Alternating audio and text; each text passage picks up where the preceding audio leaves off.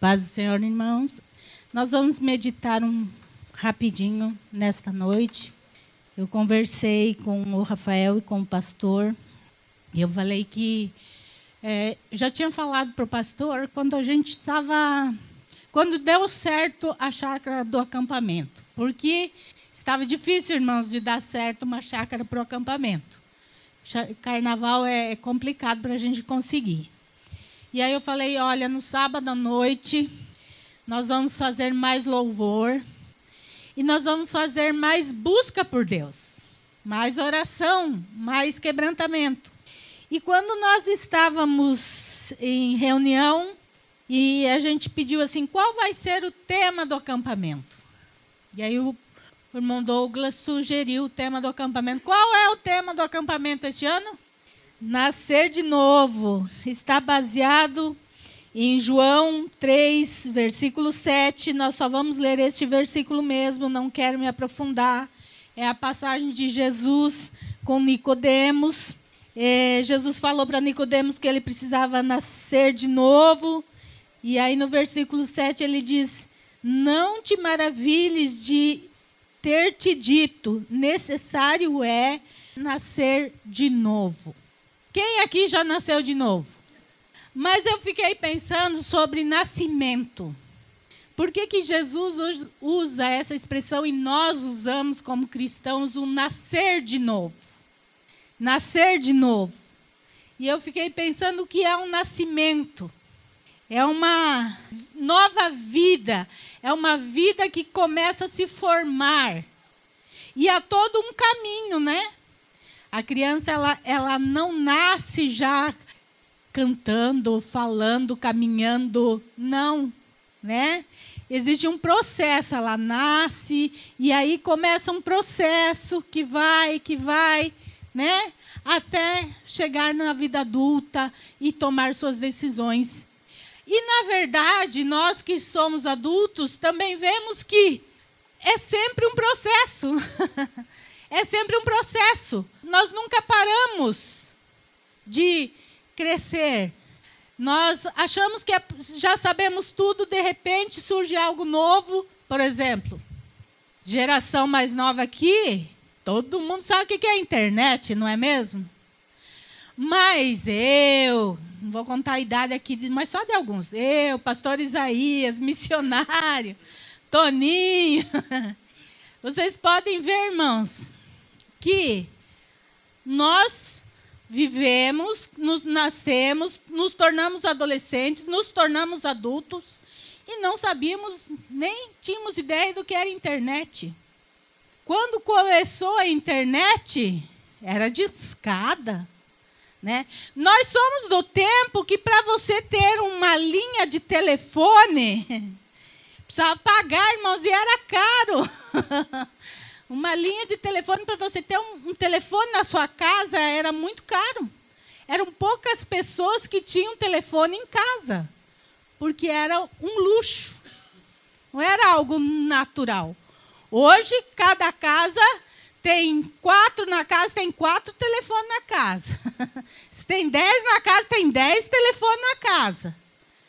Então, nós tivemos que nos adaptar a essa nova realidade de internet e tudo. Então, quando nós achamos que já estávamos sabendo tudo, nós tivemos que começar do zero, aprendendo algo novo. Então, essa expressão que Jesus usa do nascer de novo, é que a nossa vida cristã, ela não é uma vida cristã parada, cansativa. Não é uma vida cristã rotineira. Ela só é assim se nós deixarmos que ela seja assim. Porque a vida cristã, ela está sempre em movimento. Deus tem sempre algo mais para nós. Tanto para nos ensinar, quanto para nos dar, quanto para nos usar, quanto para nos fazer frutificar. A nossa vida cristã é um constante movimento, é um constante aprendizado, é um constante crescimento. E se nós estamos parados na nossa vida cristã, e a, e a nossa vida cristã já virou uma rotina de devocional, ir na igreja, papapá, e você não sente mais Deus, não sente mais o fluir de Deus, tem alguma coisa errada. Uma criança, quando nasce e ela chega a uma idade e ela para de crescer, de se desenvolver, é porque existe um problema com essa criança. Aconteceu algo que está impedindo ela de crescer. Então ela precisa de um diagnóstico, de um tratamento, ela precisa urgentemente de cura para ela voltar à normalidade. Então, se a nossa vida cristã virou uma rotina, nós precisamos urgentemente de cura. Alguma coisa deu errado. Alguma coisa na nossa vida deu errado. Porque a vida cristã é um nascer de novo, e é eu crescer, e é eu progredir.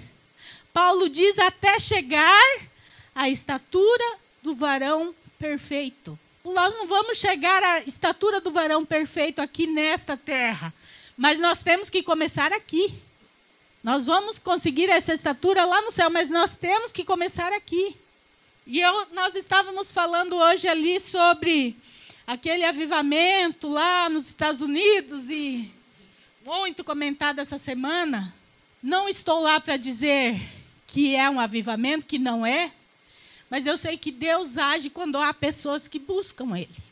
Então, sei que Deus está agindo ali. Agora, os irmãos estão, oh, nossa, e eu brinquei assim. Tem muitos irmãos aqui, nossa, você viu o que está acontecendo lá?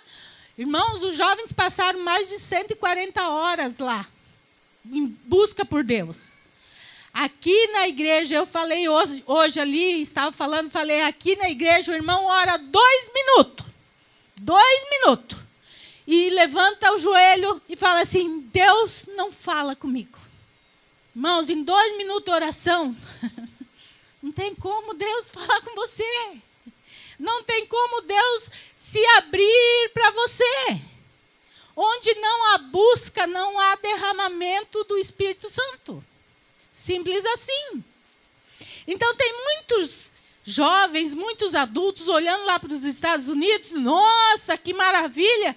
Irmãos, isso pode acontecer em qualquer lugar onde se busca Deus verdadeiramente. Não é uma exclusividade dos americanos. Não é. É uma realidade para quem busca Deus. É uma realidade de quem quer nascer de novo e que está no processo de cura e de crescimento na presença de Deus. Então, muitas vezes nós olhamos lá, olhamos para fora e dizemos: Nossa, que lindo! Por que, que não acontece comigo? Porque você não busca. Simples assim. Você não ora. Não há. A Bíblia diz assim: Jesus diz que errais não conhecendo as Escrituras e nem o poder de Deus. Eu acho que a nossa igreja conhece as Escrituras. Eu acho que os jovens da nossa igreja conhecem as Escrituras. E eu estou falando dos jovens porque eu pago pau para vocês, jovens. Porque, olha, que eu saiba, deve ter uns dois ou três jovens só que não fazem devocional todo dia e mandam os devocional todo dia.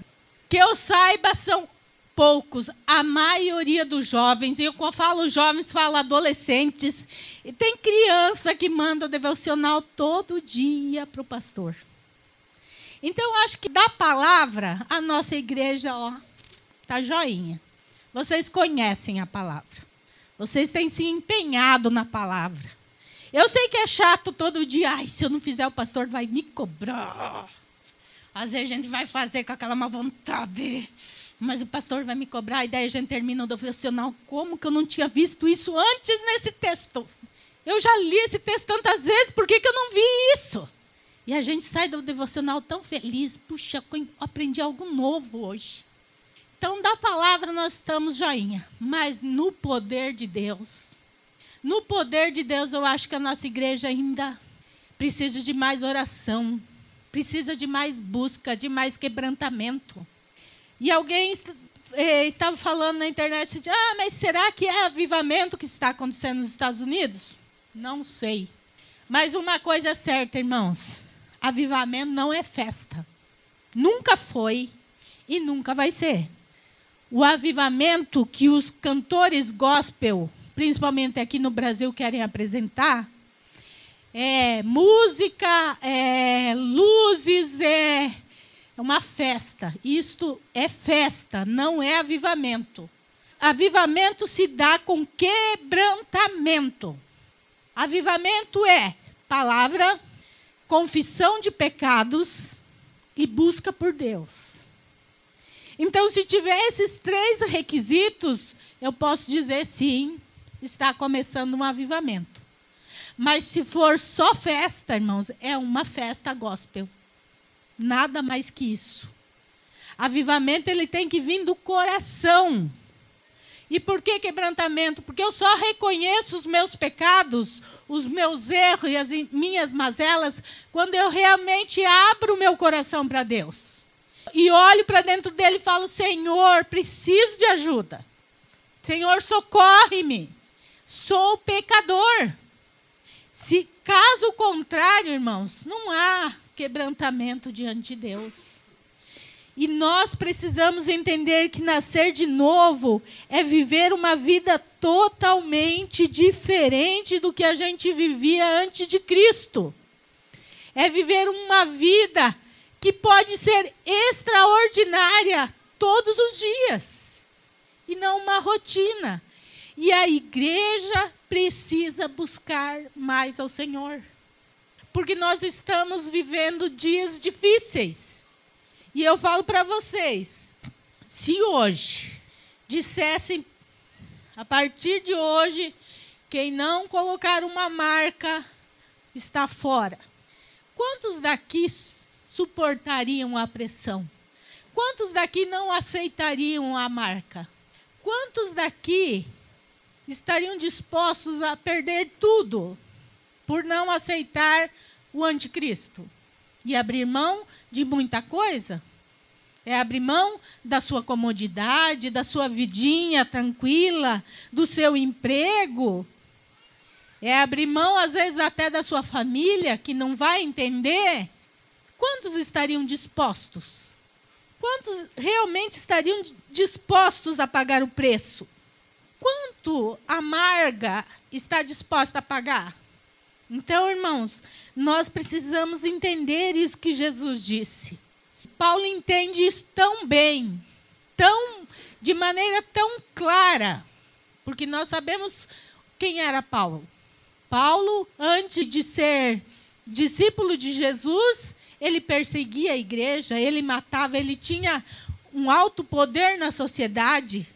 Ele era um homem bem visto, né, na sociedade tanto pelos judeus quanto pelos romanos que na época estavam dominando os judeus. Ele era o Paulo, né? o Saulo. Mas ele teve um encontro com Jesus. E ele nasceu de novo. E ele nunca mais voltou para a vida de antes. Paulo começou seu ministério 14 anos depois da sua conversão.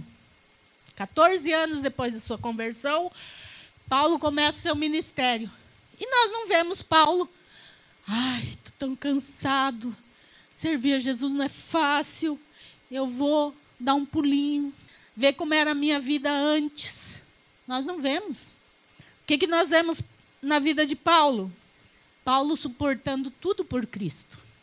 E aí Paulo, ele tem a melhor resposta do que é nascer de novo, porque ele diz assim: Já estou crucificado com Cristo.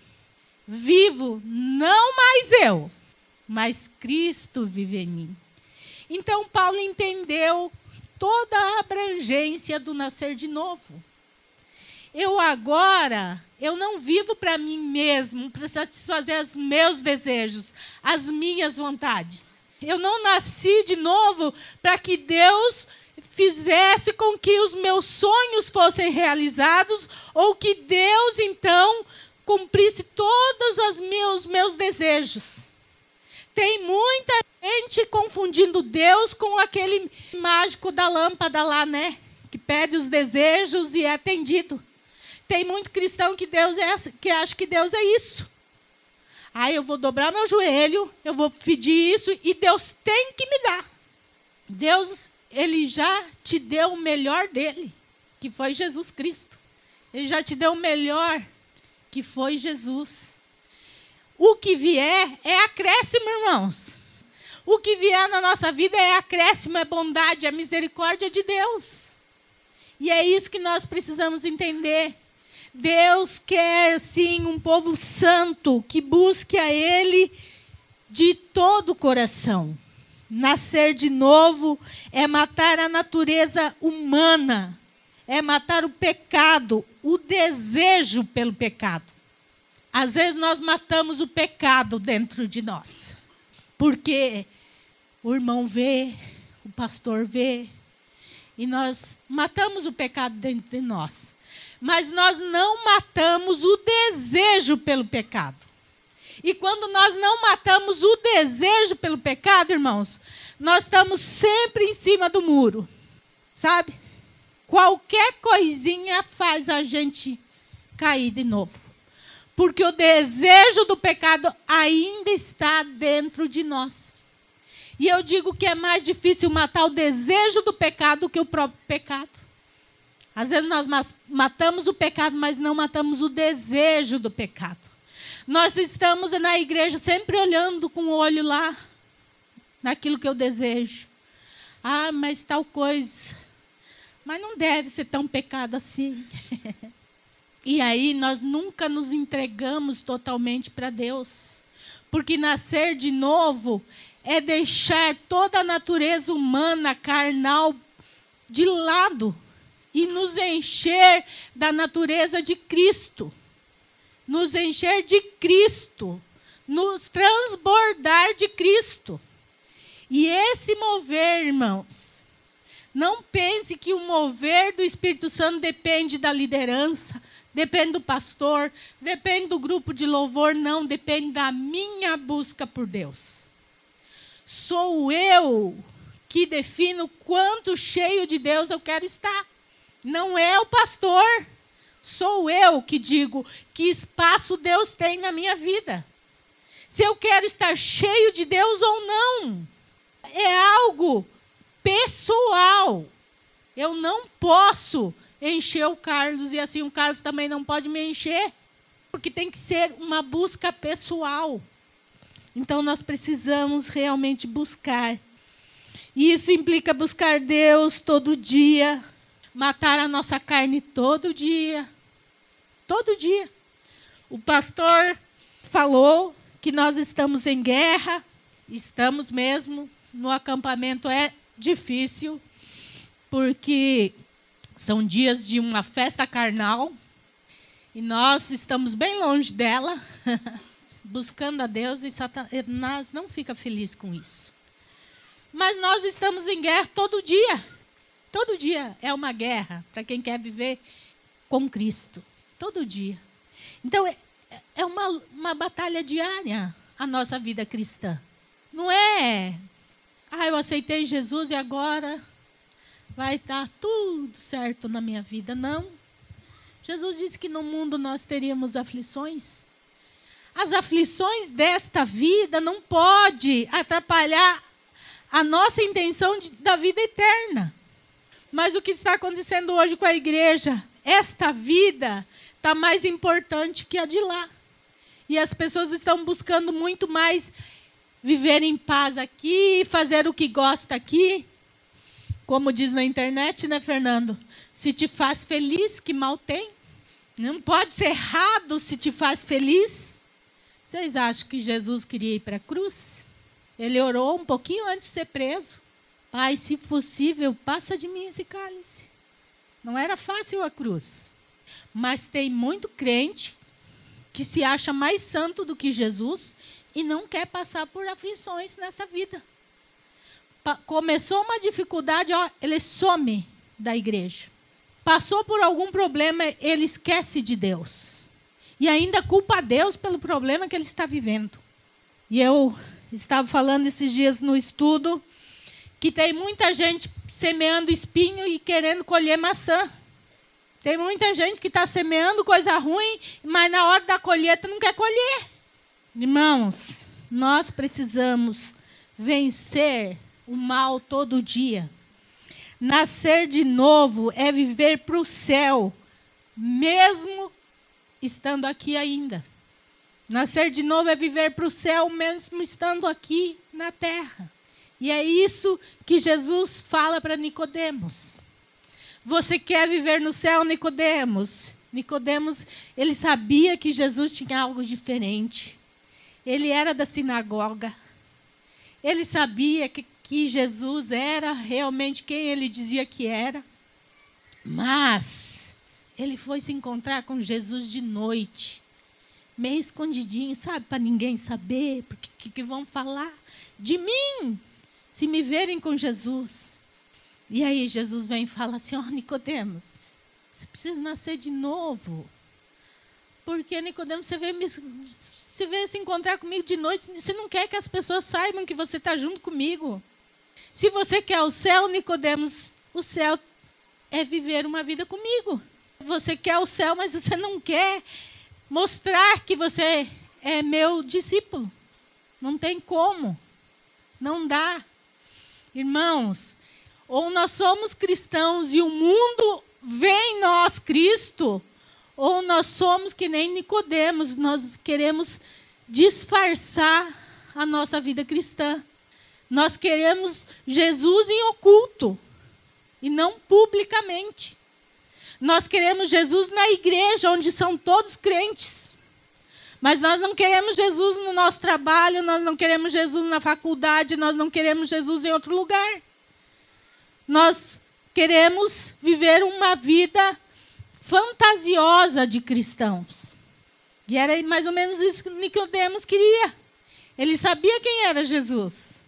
Mas e o que, que os outros vão falar de mim? Tem muito cristão preocupado com o que os outros vão falar. E nem aí para o que Deus vai falar. E eu costumo dizer sempre, infelizmente, tem muitos irmãos que têm um medo que o pastor fique sabendo do pecado que comete. Tem um medo. Ai, porque se o pastor souber o que, que eu fiz, se o pastor souber. Pastor é, é meio bravinho mesmo, né, irmãos? Eu entendo. Eu sei como é que é. Quando ele chama para ter uma conversinha, né? Nossa vida. Às vezes dá até dó quando eu vejo chamando alguém. Falei, ai meu Deus. né? Eu sei como é que o pastor Isaías é. Eu brinco com ele que o meu galardão no céu já está uma chopi, gente.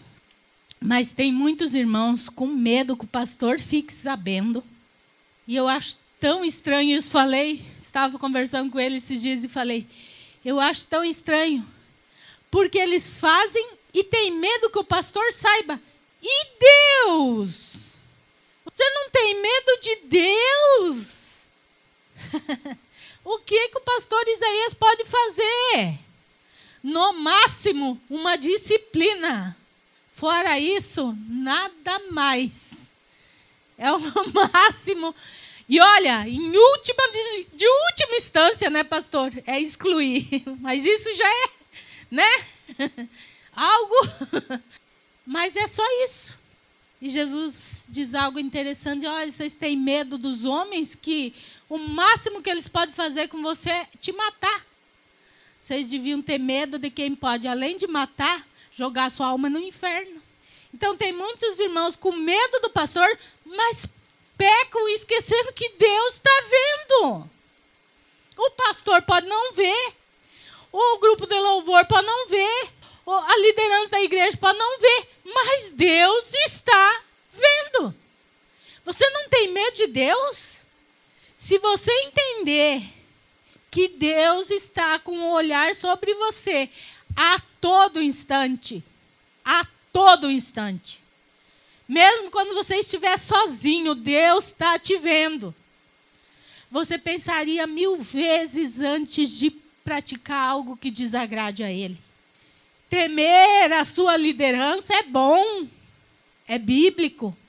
Mas temer a Deus, irmãos, é o nosso primeira coisa de uma vida cristã. Ter medo de Deus. Porque Ele pode lançar a minha alma no inferno. E é isso que está faltando no meio da igreja: temor. O cristianismo saiu de um rigor excessivo para uma liberdade excessiva. Se perdeu o equilíbrio.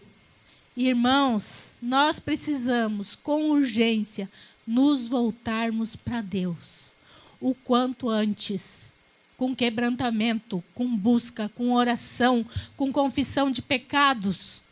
Nós cantamos um hino de comunhão aqui, o primeiro hino. Quantos irmãos que precisam perdoar, que não perdoam? Quantos irmãos que precisam pedir perdão e não fazem? E aí se pergunta por que que o outro tem uma experiência tão grande com Deus e eu não tenho. Primeiro, a gente limpa o nosso coração, para depois o Espírito Santo nos encher. E é assim que funciona um avivamento real com Deus. E isso é pessoal e intransferível. Cada um precisa fazer por si. Cada um de nós. E nesta noite, que nós possamos clamar, realmente clamar, para que Deus nos encha, para que Deus nos levante como povo seu realmente para que você não fique só nos seus devocionais, mas que você leve Jesus para onde você for. Que você seja uma testemunha de Jesus, por onde você for. Não só no meio da igreja, mas no meio da sua casa, no meio do seu trabalho, da sua escola, onde você for. Que as pessoas digam: Este é de Cristo. Então, nessa noite, nós vamos orar. E nós vamos clamar. E nós vamos buscar a Deus. Se você tiver que pedir perdão, peça. Se você tiver que perdoar, perdoe. Se você tiver que confessar pecado, confesse. Não para mim, não para o pastor, mas para Deus. E deixa Deus te encher. Deixa Deus te fazer transbordar. Deixa Deus te usar. Deixa Deus te dar dons, mas se coloque na posição correta, nascer de novo, é se entregar nas mãos de Deus totalmente. Como um filho que precisa do pai para poder crescer e se tornar um adulto, assim nós nos entregar na mão de Deus e dizer: Olha, eu preciso de ti, Senhor. Eu sou ainda um bebê e eu preciso que o Senhor me cuide me ensine, me corrija, porque todo pai corrige o seu filho, por amor. Então, deixar nascer de novo é, é nos tornarmos assim nas mãos de Deus. Uma, um pequeno ser que diz: Olha, eu quero me tornar como meu pai, porque eu quero morar no lugar que meu pai mora. Então, deixa Deus te moldar. Deixa Deus te tratar. E é isso que Deus quer de nós, como igreja. Mais de Deus, menos de nós mesmos.